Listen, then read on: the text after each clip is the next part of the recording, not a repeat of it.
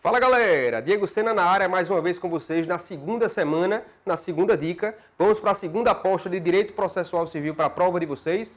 Vamos embora. Agora a gente vai tratar, meus amigos, a respeito do registro e da distribuição. Olha o que traz o artigo 59 do novo Código de Processo Civil.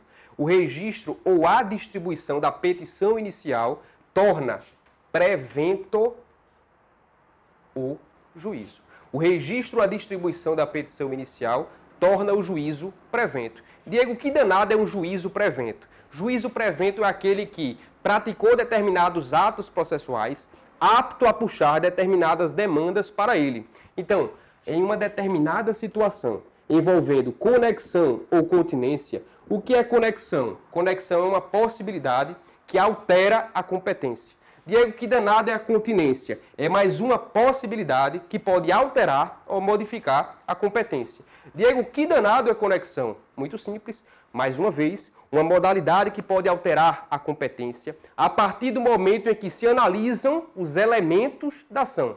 Então, vamos imaginar uma determinada demanda com três elementos da ação, que é óbvio. As partes, a causa de pedir e o pedido. A partir do momento que a causa de pedir e ou o pedido de duas ou mais demandas são iguais à a conexão. Se há a conexão, essas demandas deverão ser reunidas. Reunidas para quem, Diego? Para o juízo prevento. Por que para o juízo prevento? Porque ele praticou determinados atos processuais apto a puxar essas demandas para ele. Mas, como é que eu vou saber quem de fato, nessa situação, por exemplo, envolvendo a conexão, é o juízo prevento? Muito simples.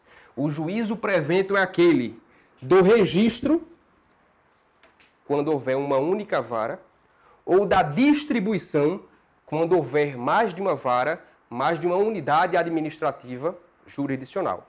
Ah, Diego, entendi o que danado é o juízo prevento e em que situações ela vai ocorrer, e você exemplificou com duas, a conexão e a continência.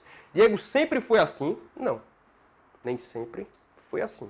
Olha o que trazia o CPC de 1973. O CPC de 1973, ele trazia-se que determinava-se a competência quando do despacho, a partir do momento que só existisse uma única vara, uma única unidade administrativa jurisdicional, ou da distribuição, quando houvesse mais de uma vara, mais de uma unidade administrativa jurisdicional. Diferentemente o fez o novo Código de Processo Civil, ao trazer que se determina a competência no registro, quando houver uma única vara, uma única unidade administrativa jurisdicional, ou da distribuição, quando houver mais de uma vara, mais de uma unidade administrativa jurisdicional. Ah, Diego, entendi. Então, olha, eu estou começando a entender que no CPC de 2015 houve a unificação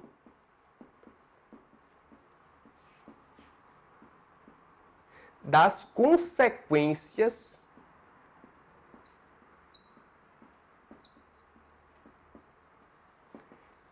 entre a fixação da competência e quem é o juízo prevento. Determina-se a competência quando do registro da distribuição é o juízo prevento, quando do registro da distribuição, diferentemente do CPC de 1973, quando se fixava a competência, quando do despacho, quando existia uma única vara, ou quando da distribuição, quando havia mais de uma única vara, ou fixava-se o juízo prevento a partir do momento do despacho, quando envolvia uma única comarca específica, alheia àquelas situações em que os elementos da ação foram aferíveis, ou da citação válida, quando fosse de comarcas diversas. Pronto, galera. Essa aqui foi a segunda dica da segunda semana em relação a registro e distribuição no que concerne a fixação da competência, no que concerne ao juízo prevento, onde houve a unificação dos sistemas tendo por base o CPC de 2015. Um grande abraço para vocês.